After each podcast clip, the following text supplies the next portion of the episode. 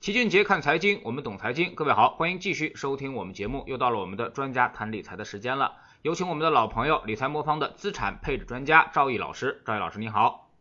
齐老师好，各位听众朋友们大家好，我是理财魔方赵毅。嗯，继这个教培啊，游戏行业被打压之后呢，房地产恐怕会成为下一个被挥刀的领域了啊。我们国家近几年呢一直没有停止过对于楼市上涨的压制，今年更是调控了三百多次。几乎呢每天都有新的政策出台啊，买房是很多老百姓唯一的翻越阶层的机会啊，之前呢更是一个稳赚不赔的买卖。为什么国家这次坚决不允许房价过快上涨呢？赵毅老师能给我们解读一下最近的政策变化吗？好的，最近呢国家也是不断的推出了很多这个限制房价过快上涨的这么一些措施啊。其实我想说的是呢，国家不想让房快房价过快上涨呢，不是因为那个房地产不重要了，而是因为它太重要了。经不起一个泡沫的冲击啊！我们分几个角度来讲啊。首先，我们谈一谈它为什么重要。其实大家知道，从一九九六年开始啊，房地产对这个我们 GDP 的贡献的占比啊，就一直在上升。而且呢，直到二零二零年，也就是去年啊，这个上升的趋势还是一直存在的。所以说，我们虽然说一直面临的一些打击房地产的一个政策，但是房地产在经济中的一个作作重要的作用呢，还是很高的。这个九六年的时候啊，房地产产业的占 GDP 的贡献啊不到百分之四。现在呢，大约是百分之七。那另外呢，从促进就业的角度来来看呢，这个房地产市场和其他产业的关联性也非常强。像上游的一些矿产行业啊、建材行业啊，包括中间的运输业、家电行业，甚至尾端的一些金融投资行业啊，都和房地产市场有深度的一个绑定。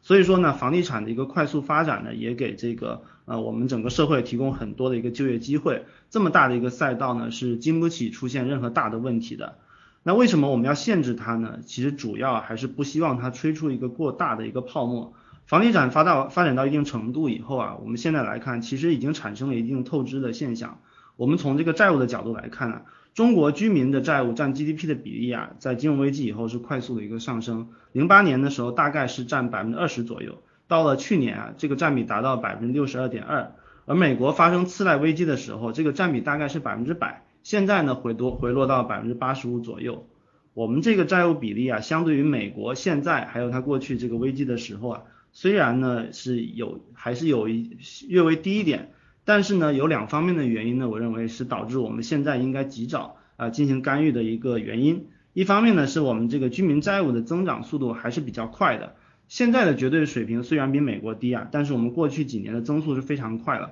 如果不加以干预啊，我们未来过三到四年啊，就会追上美国的一个水平，这对我们整个居民部门的负债啊，还有金融系统都会造成一定的风险。另外一个角度啊，呃，我们是这个，因为中国全社会的整个债务水平啊，其实也不低了，我们还是和美国做一个对比啊，这个我们目前和美国一样，我们全社会的整体债务水平占 GDP 的比例大概是百分之二百五。那和美国我们是有些结构性的一区区别，美国的债务呢主要集中在政府部门，我们中国的债务呢集中在这个企业部门，这企业就包括很多僵尸企业呀，一些国企，我们中国债务水平大概占了百分之这个二百五里面的百分之一百五，这个是企业部门的一些贡献，所以我们很早就会听说有一些去杠杆的一些措施啊，主要针对的就是中国企业债务过高的一些问题啊。那过去呢，其实我们很早就意识到这个问这个问题啊，所以我们过去一直有一些经济学家呢，鼓励我们一些政策呢，比如说我们居民可以加杠杆来帮助企业缓冲去杠杆，所以过去曾经有一段时间呢，我们居民加杠杆是被默许的。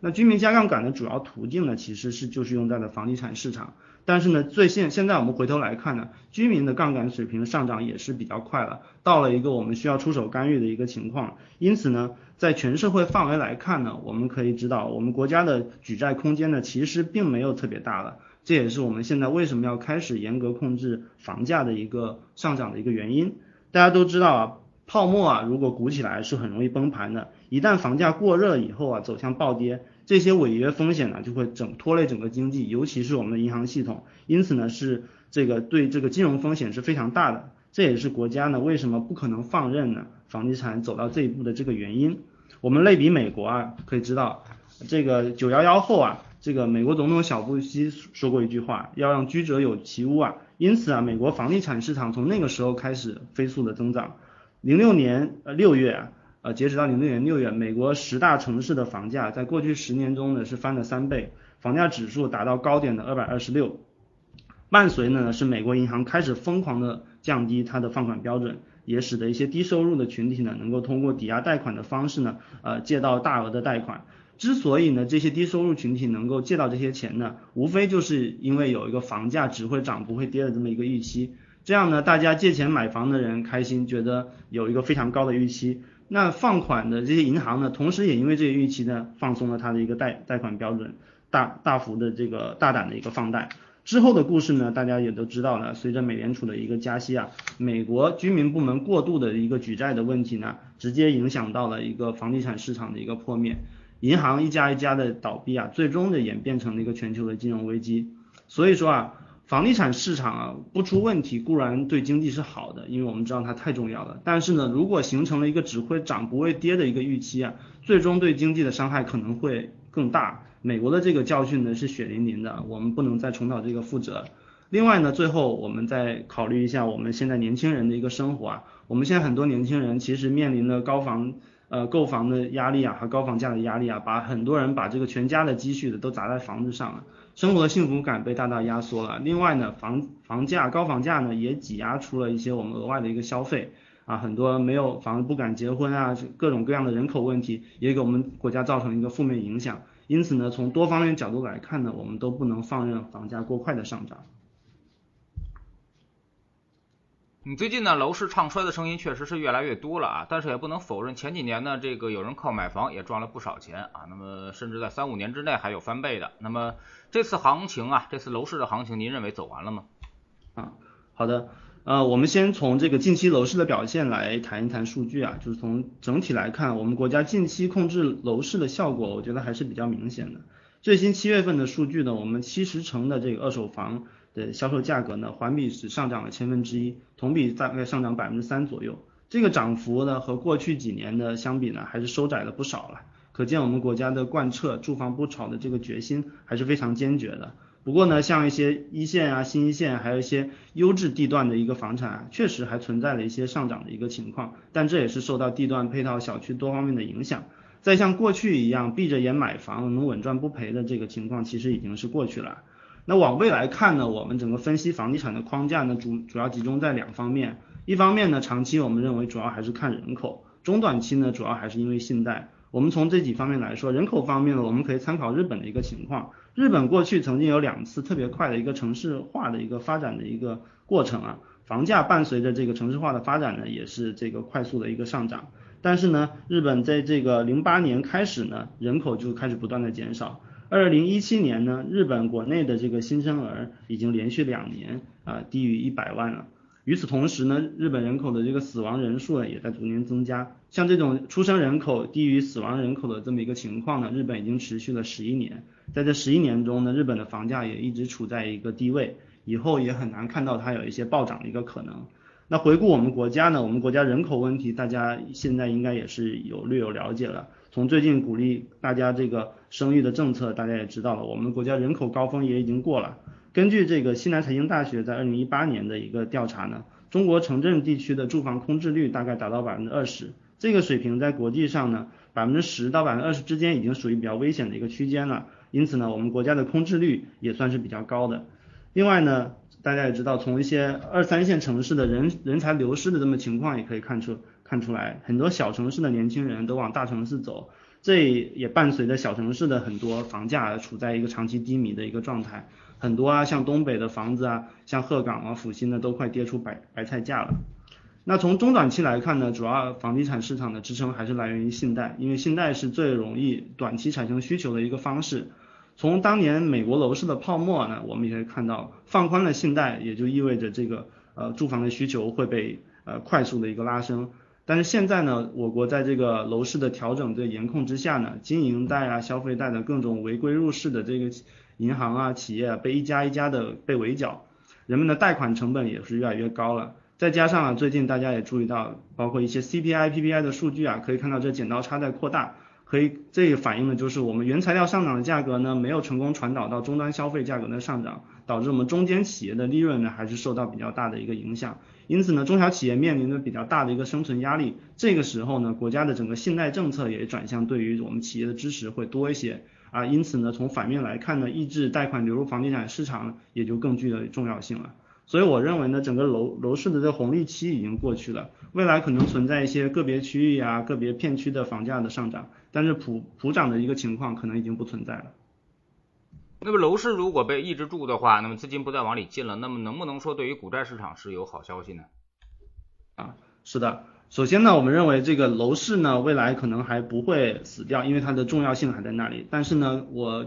给它一个定义呢，就是说未来我们持有房产的这个收益率下降，大概是一个大概率的一个事件。因为呢，无论从人口和信贷的角度来说，我认为都是它对它不利的。然后在这个过程中呢，我们认为这个 A 股从中受益呢，应该是一个大概率的一个事件。因为国家啊现在不想让钱流入楼市啊，一方面是抑制泡沫过快上涨，另外一方面呢，其实我们国家在国际竞争中啊，有很多的行业需要我们新新的一个资金的一个支持，比如说芯片啊、新能源啊，这些都需要大量的资金去帮助我们攻城拔寨。在现在我们 GDP 增速放缓的这么情况下呢，就需要找到一个新的增长点，这些新的增长点呢，就可能是从股市融融资来获得。另外呢，这个未来的经济下行的压力呢，大家可以想象是越来越大了。从最近的这个十年期国债利率啊，从百分之三下降到百分之二点八的情况可以看到，我们国家的整体货币政策还是保持一个相对正呃宽松的一个信号。货币政策宽松呢，对于大类资产当然是有好处了。再叠加上呢，这个新增的资金呢，如果这个限制进入楼市的话，这必然对股市、债市等其他资本资产工具呢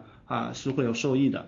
另外呢，这个从 A 股的这个市值来看呢，我们认为整个 A 股还是有一个上涨空间的。目前我们 A 股的市值大概是八十万亿啊，占 GDP 大概是百分之八十，相比美国百分之一百七的这么水平啊，还是有一定上涨空间。同时啊，另外我们全球范围来看，目前 A 股还是存在一些估值相对比较低的一些标的，比如说我们中小盘的一些股股票啊，这个估值在全世界范围内都是比较低的。啊，反观美国发达国家那些他们的这个股票的估值相对来说好还是比较高的，因此呢，从这个估值的优势上来说，我们 A 股也是算是全球范围内一个比较优质的一个资产，也是大家不能忽视的一个投资工具啊。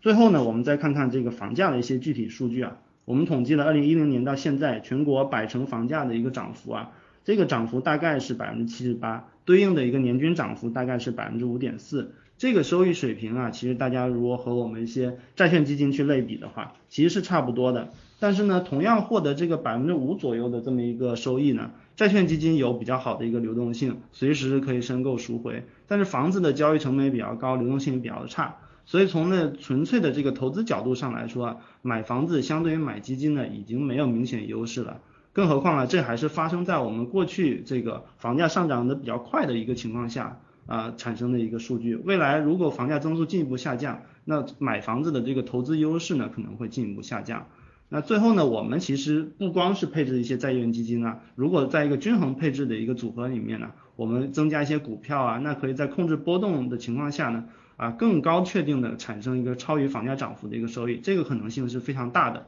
因此呢，我觉得我们现在呢，如何学习从资本市场投资呢，可能会比以往更加的重要。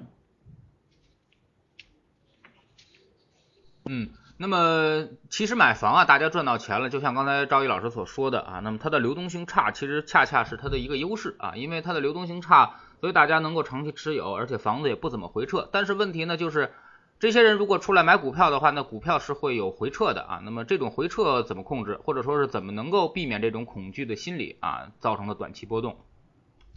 好的，齐老师说的一点都没错呀。我完全认同啊，过去大家买房赚钱，其实最主要的原因其实就是做到一个长期持有啊。大家常常会感觉到过去的房价上涨是很平稳的上涨啊，但是呢，这个其实这个感觉也不一定正确，因为确确实在很多个地方，我们房价也出现过很大幅的一个调整。比如说北京地区的二零一七年的三幺七的一个新政啊，这个北京的房价最大的回撤也达到百分之三十左右。深圳的一系列政策下来以后啊，房价也是跌了不少。拿北京周边的一个情况来看啊，廊坊、燕郊等环境的房产直接腰斩，天津的房价也是从一七年到现在啊一路下跌，最大跌幅达到百分之二十五，同样呃回撤是很大的。但是大家的焦虑往往没那么大，呃，比如说大家买股票的时候，可能跌了百分之十、二十，很多人都觉得很难受了。这一原因呢，一方面呢，就是因为房地产流动性不好。一般呢，只有你有真实的需求啊，比如说你想要去买或者卖的时候，你才会去找中介去问一问房价。它不是在你像在你手机软件、炒股软件里面房价每天在跳动的，所以你对它的相对就不焦虑了。另一方面呢，对大部分来人来说呢，房子其实自住的，或者说呢，你买的时候就打算长期持有的，因此呢，相对于股票来说，大家对房产投资的这个预期啊，或者说投资行为啊，相对是更正确一点的。我们假设啊，如果大家限制了大家买股票的这个流动性啊，规定大家持有十年以后才能卖，那我相信大家在股票中赚的钱，应该是远远大于在房地产中赚的钱。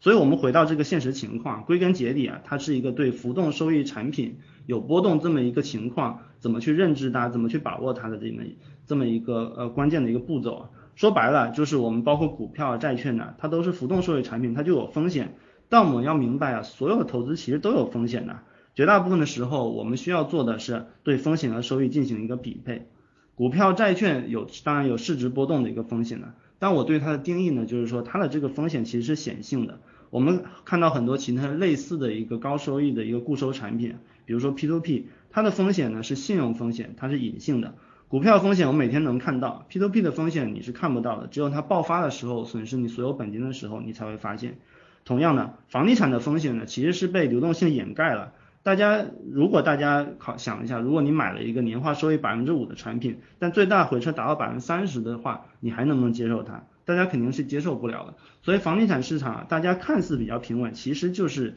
因为它这个流动流动性不足，给大家带来了一个收益的平滑的这么一个效果。因此呢，现在对我来说呢，其实呃在未来房地产市场，比如说表现不会那么好的一个情况下，我认为大家学会怎么样适应隐性风险这种波动的。浮动收益产品呢是越来越重要的。一方面呢，因为我们这个国家债务的积累，我之前说到越来越高，导致呢很多保本啊、保收益的这个理财产品啊，或者说金融产品呢，对我们整个金融系统的威胁会越来越大。因为啊，一旦有这么多这个保本保收益的产品呢，大家资金就会涌向这个债券市场。在我们这个呃国家负债率已经比较高的时候呢，这个不断的滚雪球的扩大这个债券市场呢，对我们去杠杆是不利的。因此呢，最近国家呢出台很多政策，打击高各种高息的固收产品呢，比如说 P2P，比如说互联网存款，甚至一些高收益的理财保保本的理财呢也被禁止了。所以未来大家想要获得高收益保本产品的机会可以说是越来越少了。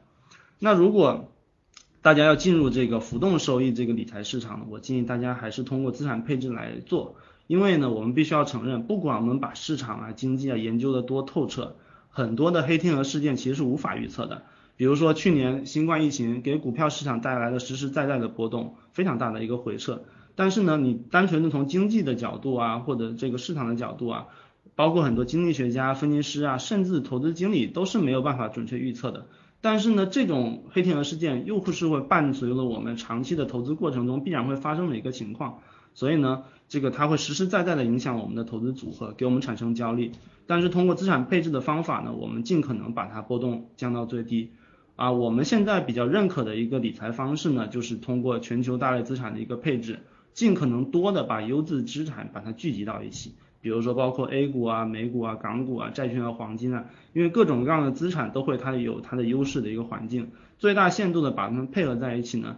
就可以。呃，最大可能性的帮助我们抵御各种一个极端的一个情况。那我们理财魔方做的这个组合呢，也是遵循的这个思想，通过这个公募基金的配置呢，帮大家构建一个相对于稳妥的这么一个全天候后全天候的一个组合。然后呢，另外一方面呢，我们整个的一个投资逻辑呢，我一直坚持的就是说，我们所有的配置组合呢，必须考虑到历史的一个极端情况。所以我在构建组合的原则呢，就是说，我们所有的策略或者资产都必须要经过过去至至少两轮周期，就包括我们零八年周期、一五年周期的这个压力测试。只有我们的策略呢，能够通过这些压力测试呢，我们才会把它形成一个产品。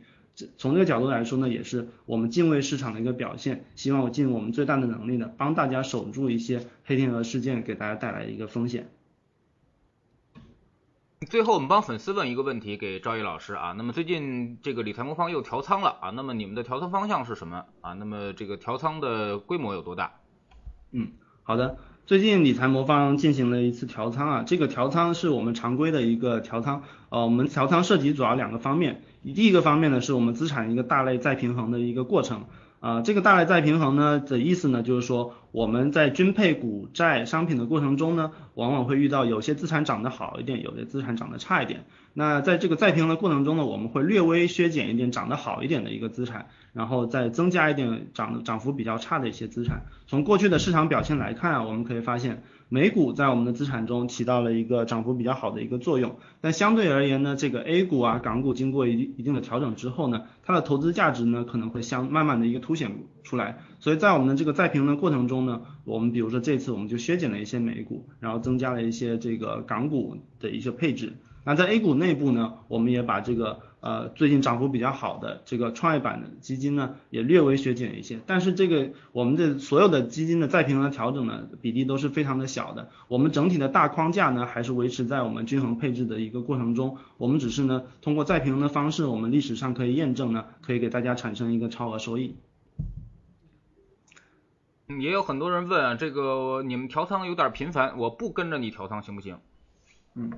呃，是的，呃，其实呢，这个调仓比较频繁呢，其实在我们新版模型呃改变了以后呢，其实我们调仓的频率已经大幅的降低了。我们现在呢的调仓大概维持在一年四次的这么一个左右。啊，为什么要调仓呢？主要一个原因呢，除了我们资产大类再平衡定期是有这个必要性之外呢，另外呢，我们基金池呢大概会隔一个季度给大家啊筛选一遍。原因呢，是因为我们这个呃 A 股市场啊，各种基金呢在适应不同市场风格的时候，表现的差异有时候还是比较大的。我们经过一段时间，呃，在给我们的基金池经过重新梳理之后呢，我们是有能力发现一些。更能够适应现在市场的一个基金的一个情况。事实上，我们呃，比如说我们沪深三百过去的基金池，在今年以来呢，也相对指数产生了大概百分之十左右的一个超额收益。这也是我们通需要不断通过调整筛选才可以做到的。因为大家知道，去年和今年这个整个 A 股市场的风格啊，涨幅比较好的股票其实发生了比较大的变化，这也是我们给大家调仓的一个原因。